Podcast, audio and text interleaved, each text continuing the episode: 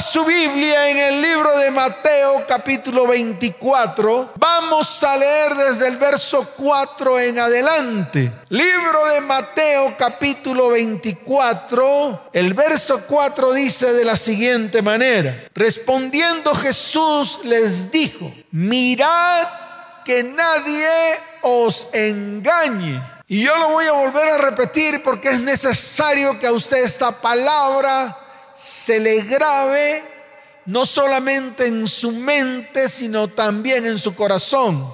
El mismo Jesús declaró lo siguiente, mirad que nadie os engañe, verso 5, porque vendrán muchos en mi nombre diciendo, yo soy el Cristo, y escuche esto, y a muchos engañarán. Esto se lo dijo el Señor a sus discípulos cuando ellos preguntaron acerca de las señales que vendrían de su venida y el fin del siglo. Esto lo declaró el Señor. Entonces lo dijo de una manera clara, muy enfática, y a muchos engañarán, porque vendrán muchos en mi nombre diciendo, yo soy el Cristo, y a muchos engañarán. ¿Cuántos dicen amén?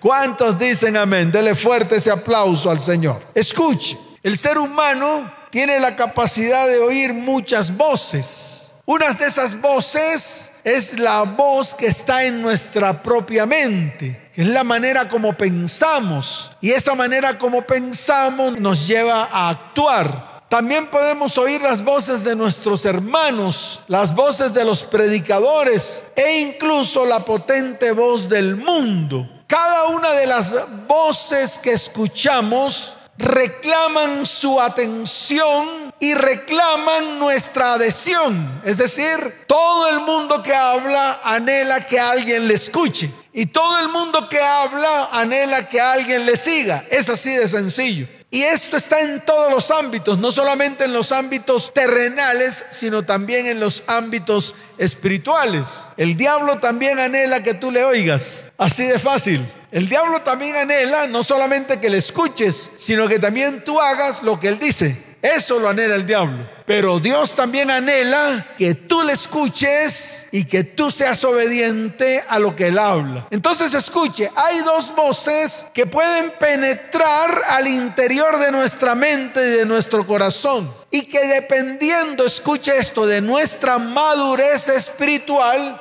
vamos a obedecer a la voz que tenemos que obedecer. Y depende de eso, de nuestra madurez espiritual no depende de nuestro gran conocimiento, sino de nuestra madurez espiritual. Por eso yo siempre hablo en términos espirituales, para que todos los que están allí, detrás de la radio o detrás de esta transmisión, comiencen a crecer espiritualmente. ¿Cómo anhelo yo ver una iglesia madura espiritualmente, que pueda discernir las voces que escucha? Porque muchas veces, escuche bien, escuchamos la voz de Dios. Otras veces escuchamos la voz del diablo. Y dependiendo de nuestra madurez espiritual, vamos a obedecer o al uno o al otro. Es así de sencillo. Estas dos voces de las cuales estoy hablando, pues precisamente son la voz de Dios y la voz de Satanás. Ambos tienen acceso a nuestro interior. Pero hay una gran diferencia entre una voz y otra.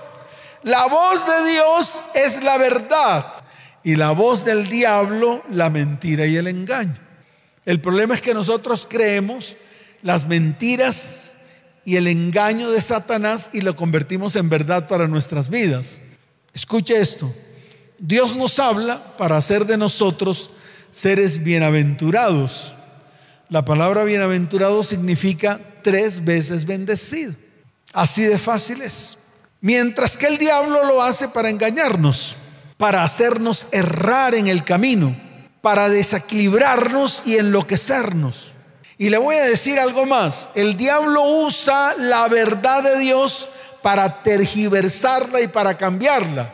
Y nosotros al obedecerle nos lleva a un estado de esclavitud y cautiverio Cuando usted obedece lo que el diablo dice, o sea, la voz de Satanás, sencillamente usted entra en un estado de esclavitud y de cautividad. Por eso usted ve cómo Satanás usa toda la extensión de la palabra, escuche bien, para acarrear el mal, para sugerir el mal, para promover un supuesto bien. Ojo con lo que estoy diciendo, porque eso es lo que promueve Satanás con su engaño y con sus mentiras. Un supuesto bien. En otras palabras, lo que está escrito en el libro de Isaías, capítulo 5, desde el verso 20 hasta el verso 25.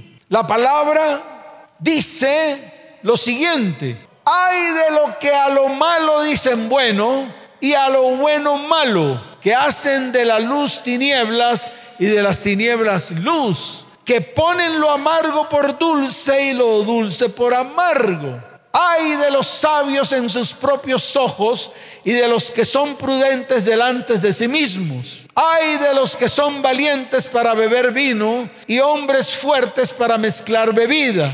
Los que justifican al impío mediante cohecho y al justo quitan su derecho por tanto, como la lengua del fuego consume el rastrojo y la llama devora la paja, así será su raíz como podredumbre y su flor se desvanecerá como polvo porque desecharon la ley de Yahweh de los ejércitos y abominaron la palabra del Santo de Israel. Y mire lo que está escrito en el verso 25. Por esta causa se encendió el furor de Jehová contra su pueblo y extendió contra él su mano y le hirió y se estremecieron los montes y sus cadáveres fueron arrojados en medio de las calles. Con todo esto, no ha cesado su furor, sino que todavía su mano está extendida amén y amén. Hasta allá nos lleva Satanás, hasta allá nos lleva el diablo. Él nos lleva hasta tal punto que nosotros comenzamos a decir que lo bueno es malo y lo malo es bueno.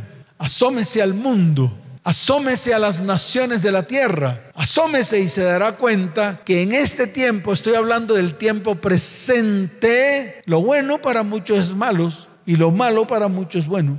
Así de sencillo. Es más, todo lo malo ahora es bueno. Todo lo malo ahora es exaltado. Todo lo malo es exaltado por el mundo. Mientras que lo bueno es pisoteado. Y esto usted lo tiene que entender. Ahora, ¿dónde nació el espíritu de engaño? El espíritu de engaño se manifestó en el Edén cuando Eva, cautivada con la idea de ser como Dios, cautivada. Esa palabra es muy especial. Cautivada, escuche bien, con la idea de ser como Dios. Muchos están cautivados con muchas ideas incluso erróneas. Muchos andan en sus propias cautividades, en sus propias esclavitudes. En este tiempo fue Eva. Esa idea que le vendió Satanás la cautivó y está en el verso 5 del capítulo 3 de Génesis, que dice, sino que sabe Dios que el día que comáis de él, serán abiertos vuestros ojos, y mire la palabra, y seréis como Dios, sabiendo el bien y el mal. Eso fue lo que cautivó a Eva. Iba a ser como Dios, pretendía ser como Dios. Y ese fue el peor engaño que le vendió Satanás a Eva. Escuche bien, Eva se apartó del principio de la obediencia. Se apartó de todo principio de la obediencia y de la rectitud y del bien. Y prácticamente esto lo llevó al engaño. Y se lo voy a volver a repetir. Cuando usted se aparta de los principios de la obediencia, de los principios y fundamentos de la verdad, al final termina siendo engañado. Así como ocurrió precisamente con Eva. Así de sencillo. Satanás convirtió la verdad de Dios en una mentira. Satanás cómo engaña a los hombres, pues trayendo una verdad de Dios y la convierte en una mentira. Es así de sencillo. Usted lo está viendo, lo vive en todo momento en el mundo actual. Todo lo que antes para nosotros era inverosímil, era increíble, hoy es creíble, hoy es natural, hoy es normal, hoy forma parte de la libertad de los hombres. ¿De la libertad en qué? ¿De la libertad de qué?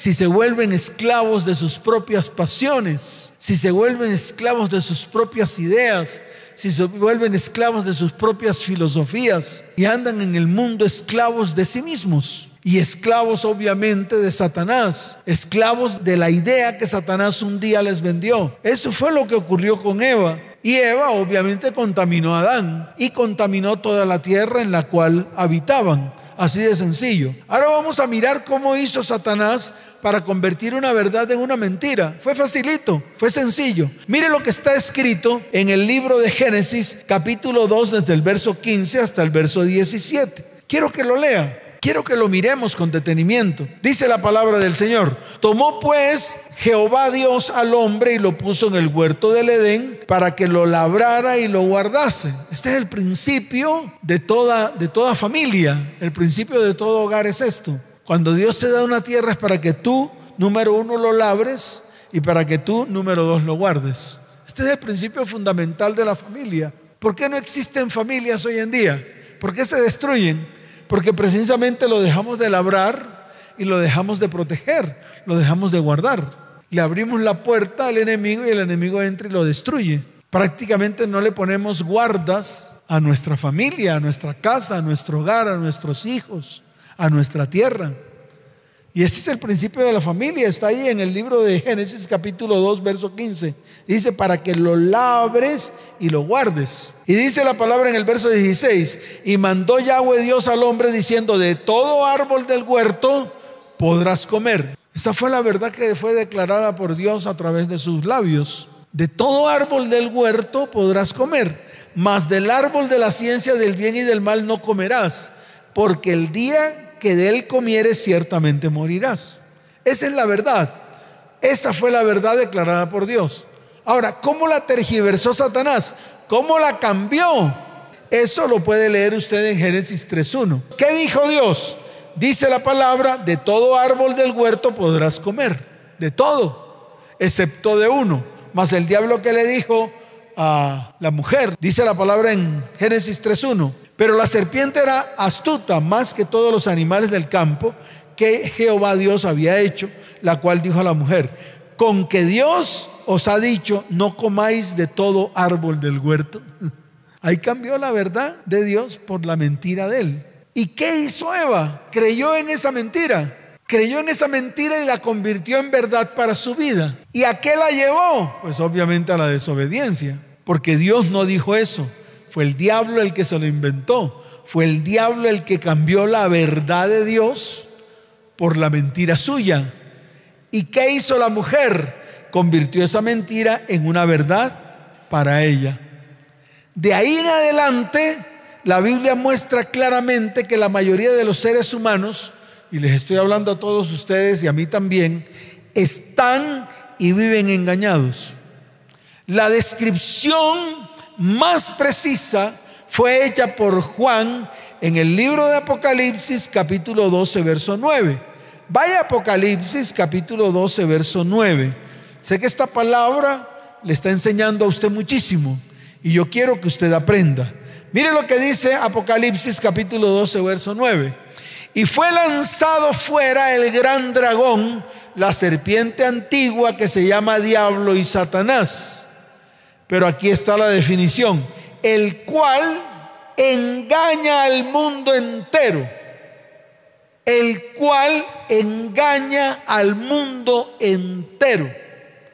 Por eso tengo que advertir hoy que el hombre ha estado bajo la influencia de Satanás, a quien Jesucristo denomina el príncipe de este mundo. Está escrito en el libro de Juan, capítulo 14, verso 30. Vaya a Juan, capítulo 14, verso 30, y aquí vamos a hacer una pequeña introspección. Mire lo que dice la bendita palabra del Señor. No hablaré ya mucho con vosotros, porque viene el príncipe de este mundo y él nada tiene en mí. El príncipe de este mundo nada tiene en el Señor.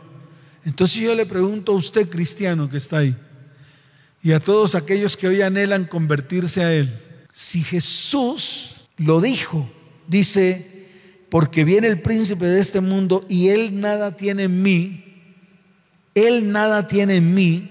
Yo le pregunto a usted, ¿por qué en medio tuyo si está Satanás? ¿Por qué tú si permites que Satanás esté en medio de ti? Esa es la pregunta. Si el mismo Señor lo dijo, Él nada tiene en mí, ¿por qué tú sí tienes o si tú, tú sí permites que Satanás esté en medio de ti y controle tu vida y te hable al oído y tú le obedezcas? ¿Por qué? Esa es la gran pregunta. ¿Sabes por qué? Porque tú simplemente permites abrir la puerta de tu corazón para que Él entre con su engaño. Y tú comienzas a creer en sus engaños y conviertes ese engaño en una verdad para tu vida. Y no solamente le hablo a los cristianos, porque Satanás no solamente ha engañado a los del mundo pagano y no cristiano, sino que además se ha ideado un cristianismo falsificado y se lo ha impuesto a millones que creen de buena fe que están siguiendo al Jesucristo de la Biblia. Por eso el apóstol Pablo lo advirtió en el libro de Segunda de Corintios, capítulo 11, desde el verso 3 hasta el verso 4. Vaya al libro de Segunda de Corintios, al capítulo 11, desde el verso 3 hasta el verso 4, dice la palabra. Pero temo que como la serpiente con su astucia engañó a Eva, vuestros sentidos sean de alguna manera extraviados de la sincera fidelidad a Cristo. Y miren lo que dice el verso 4, porque si viene alguno predicando a otro Jesús que el que os hemos predicado, o si recibís otro espíritu que el que habéis recibido, u otro evangelio que el que habéis aceptado, bien lo toleráis. Y eso es lo que está pasando con la iglesia. Por eso, cuando comencé a, a, declarar, dije, Satanás no solamente ha engañado a los impíos, a los paganos y a los no cristianos, sino que además se ha ideado un cristianismo falsificado y se lo ha impuesto a millones que creen de buena fe que están siguiendo al Jesucristo de la Biblia. Y Pablo lo advirtió y yo lo estoy declarando en estos momentos. Y se lo declaro a usted que está ahí. Muchos de los que están ahí toleran ese falso cristianismo. Muchos de los que están ahí siguen a ese falso Cristo. Muchos de los que están ahí siguen y caminan en ese falso evangelio. Entonces yo le pregunto, ¿cuándo va a salir de eso?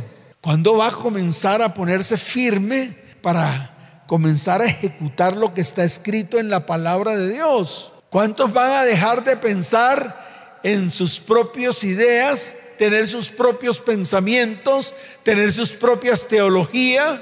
Vean, muchos han inventado su propio Dios, un Dios acomodado para cada persona. Y eso es lo que ha pasado en este tiempo.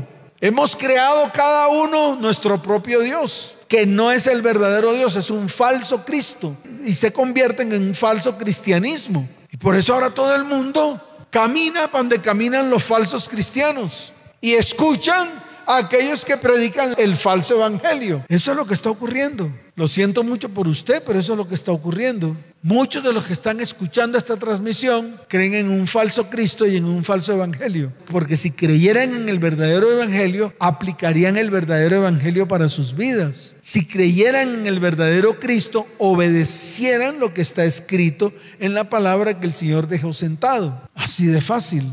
Yo por eso los estoy invitando a que no se dejen engañar más, a que se paren firmes, a que vean la verdad. ¿Y saben por qué? Porque las iglesias de hoy, sus principios y fundamentos están asentadas en el paganismo. Satanás ha creado todo un sistema de cristianismo falsificado y lo hace con astucia ha aprovechado incluso a miles de líderes religiosos para introducir ideas, conceptos y prácticas enteramente paganas dentro del cristianismo. Y esto se llama espíritu de engaño. El cristianismo no destruyó al paganismo, adoptó el paganismo. De pronto esto le está causando estupor a usted. Pero yo prefiero que hoy se coloque usted sonrojadito para que tome decisiones firmes y no quede pálido todo el tiempo. El cristianismo no destruyó al mundo, lo adoptó. Muchas prácticas en las iglesias cristianas tienen que ver con el mundo, tienen que ver con el paganismo. Es así de sencillo y eso es una doctrina errada, contraria al cristianismo. Jesús lo dijo en Mateo 7, desde el verso 13 hasta el verso 14, y lo dijo con el fin de que todos, absolutamente todos, se pusieran firmes y comenzaran a caminar hacia esa puerta estrecha. Dice la palabra en Mateo 7, desde el verso 13 hasta el verso 14. ¿Qué invita el Señor a hacer? Invita a que entren por la puerta estrecha. Está escrito, entrad por la puerta estrecha, porque ancha es la puerta y espacioso el camino que lleva a la perdición, y muchos son los que entran por ella. Y yo les, les digo algo, muchos han entrado por esa puerta ancha, y esa puerta ancha los llevan a la perdición. Y dice la palabra, porque estrecha es la puerta y angosto el camino que lleva a la vida, y pocos son los que la hallan. Entonces comencemos a hallar esa puerta estrecha y comencemos a entrar por ella. Esa es la invitación que un día hizo Jesús. En mi Biblia está en rojo, quiere decir que Él fue el que habló. Y si Él habló, pues porque no obedecemos. Esa es la gran conjetura que nos hacemos todos. Porque muchas veces somos desobedientes. Porque muchas veces somos apáticos a obedecer lo que Dios dice en su palabra. Jesús lo dijo en Mateo capítulo 7, desde el verso 21 hasta el verso 23. No todo el que me dice Señor, Señor entrará en el reino de los cielos, sino el que hace la voluntad de mi Padre que está en los cielos. Entonces la pregunta es, ¿cuántos hacen la voluntad de Dios? No hay respuestas. Sin embargo, tú lo llamas Señor, Señor. Confrontante, duro para nosotros. Duro para el cristiano de hoy, es duro. Pero es necesario predicar esto. Es necesario decirle a la gente la verdad. Dice la palabra en el verso 22, muchos me dirán en aquel día, Señor, Señor, ¿no profetizamos en tu nombre y en tu nombre echamos fuera demonios? y en tu nombre hicimos muchos milagros, y entonces les declararé, nunca os conocí, apartaos de mí, hacedores de maldad. Yo también me meto en esa, en esa cochada. ¿Será que cuando yo le diga al Señor, Señor, Señor, qué me va a decir Él? ¿Me va a decir, te tengo esculpida en mi mano? ¿O me va a decir, no te conozco? Por eso yo también tengo que tomar decisiones. Que la decisión no solamente es para los que están ahí, la decisión también es para mí. Y yo desde hoy voy a tomar decisiones firmes en, en, mi vida, así de sencillo. Entonces, ¿quiénes estarán en el reino de los cielos? Es una pregunta que tenemos que hacernos. ¿Quiénes? Pregúntese usted. Pregúntese en algún momento de su vida haciendo introspección, ¿será que yo heredaré el reino de los cielos? ¿Será que yo entraré en el reino de los cielos? Entonces yo le, le respondo con esta definición que se encuentra en Apocalipsis capítulo 14 Verso 12 dice la palabra, aquí está la paciencia de los santos, los que guardan los mandamientos de Dios y la fe de Jesús. Ya, esos son. Ahí dice, los que guardan los mandamientos de Dios y la fe de Jesús. Tremendo. En el libro de Mateo, que leímos al inicio, capítulo 24 del 3 al 4, lo primero que Jesús le dice a sus discípulos fue que nadie os engañe, ya que uno de los espíritus más poderosos que se encuentran en el mundo en estos últimos tiempos, precisamente es el espíritu de engaño. La palabra engaño se define en Primera de Juan, capítulo 2, verso 21. Vamos a Juan. Libro de Primera de Juan, capítulo 2, verso 21. Mire lo que dice la palabra.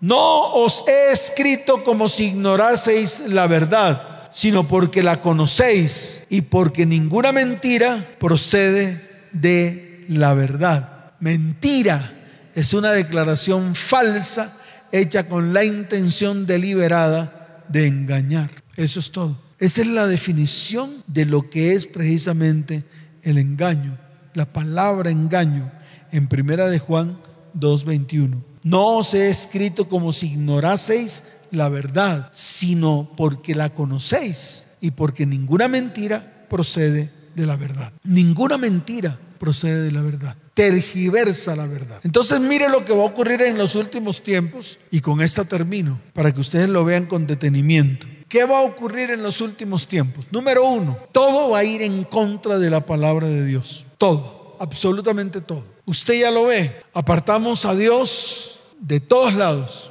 Apartamos a Dios del Estado.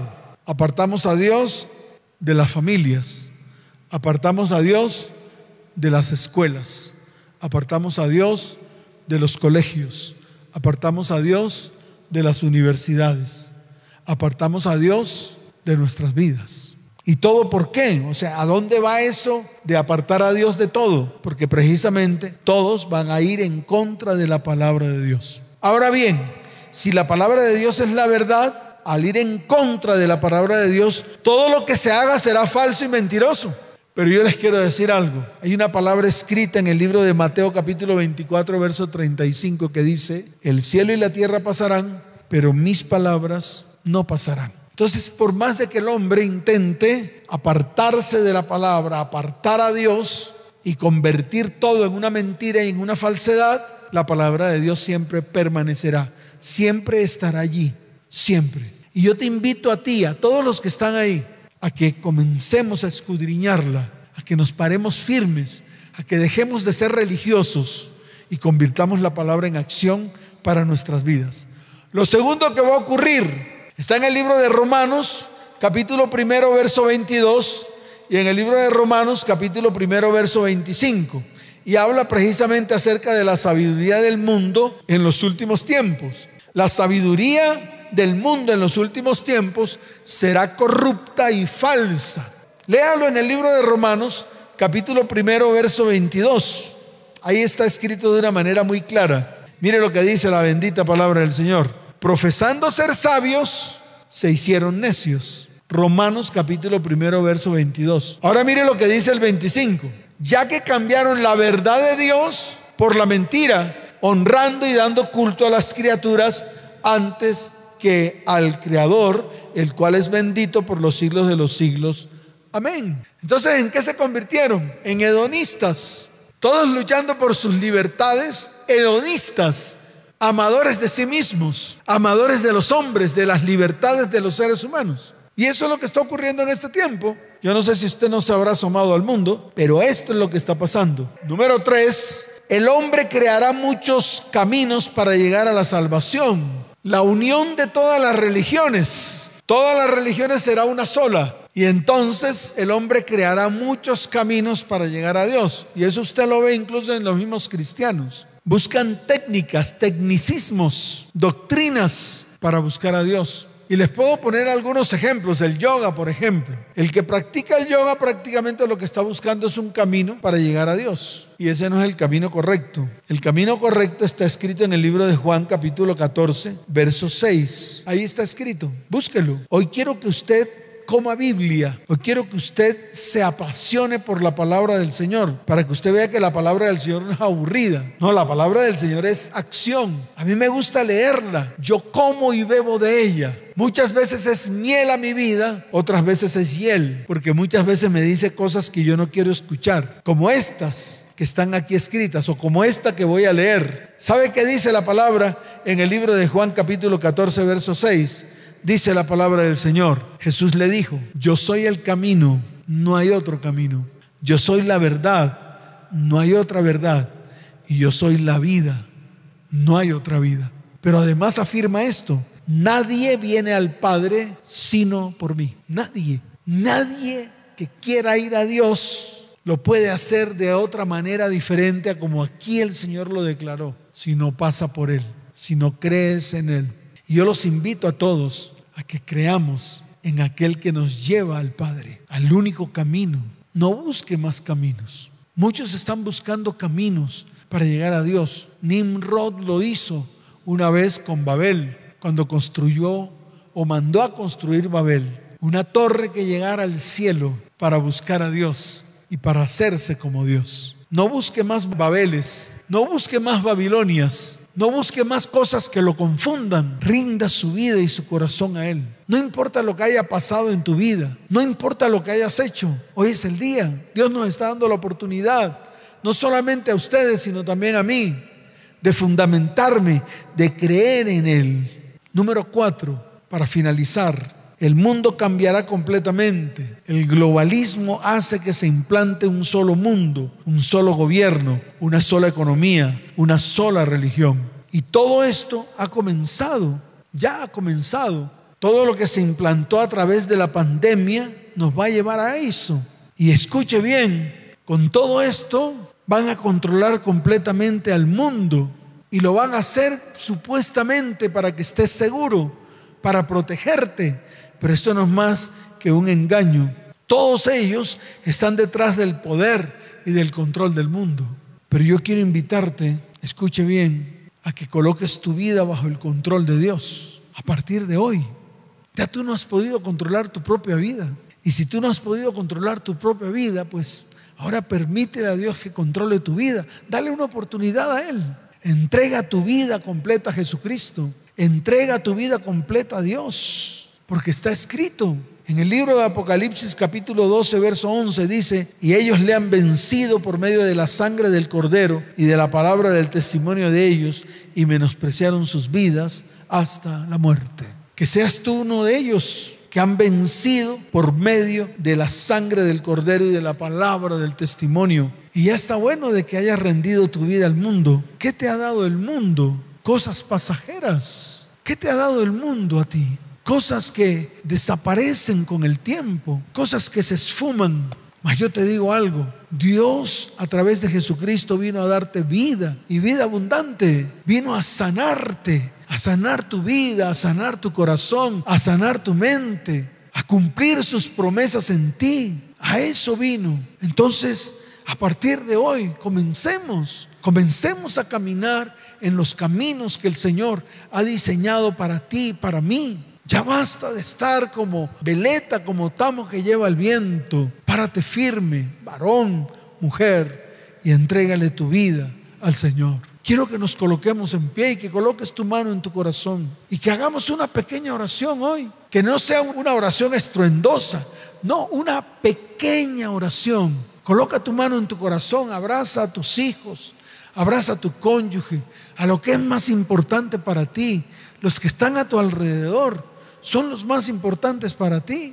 Y levanta tu voz y dile, Señor, hoy me arrepiento de todo lo que he hecho mal delante de tus ojos. Hoy te pido que me perdones. Hoy quiero que entres en mi vida y en mi corazón. Quiero caminar delante de ti. Quiero ofrecerte el control de mi vida, porque yo no he podido controlar mi vida. Quiero que tú transformes completamente todo lo que es mi vida, porque quiero algo nuevo para mí. Padre, hoy te pido que derrames la unción de tu espíritu sobre mi vida, que me levantes en estos tiempos de dificultad, que levantes mi vida, Señor, que extiendas tu mano de bondad y misericordia sobre mí y me ayudes, amado Señor. Padre, te doy gracias por esta palabra. Te doy gracias por este tiempo tan especial. Te doy gracias, Señor, porque he podido reflexionar, he podido pensar, he podido pararme firme delante de ti para hacer las cosas que tú me has mandado hacer. En el nombre de Jesús. Amén y amén. Dele fuerte ese aplauso al Señor, fuerte ese aplauso al Rey de Reyes y Señor de Señores. Levanta tus manos, te voy a bendecir. Padre, te pido que bendigas tu iglesia, te pido que la guardes, te pido que extiendas tu mano de bondad y misericordia sobre tu iglesia. Te doy gracias por tu iglesia, amado Dios, por cada familia, por cada hogar, por cada vida, por cada persona que hoy se ha acercado a ti. Te pido, amado Dios, que abras las ventanas de los cielos y derrames bendición hasta que sobre y abunden. Te lo pido, Padre, en el nombre de Jesús. Amén y amén. Que el Señor les bendiga, que el Señor les guarde. Les amo con todo mi corazón. Nos vemos. Chao, chao.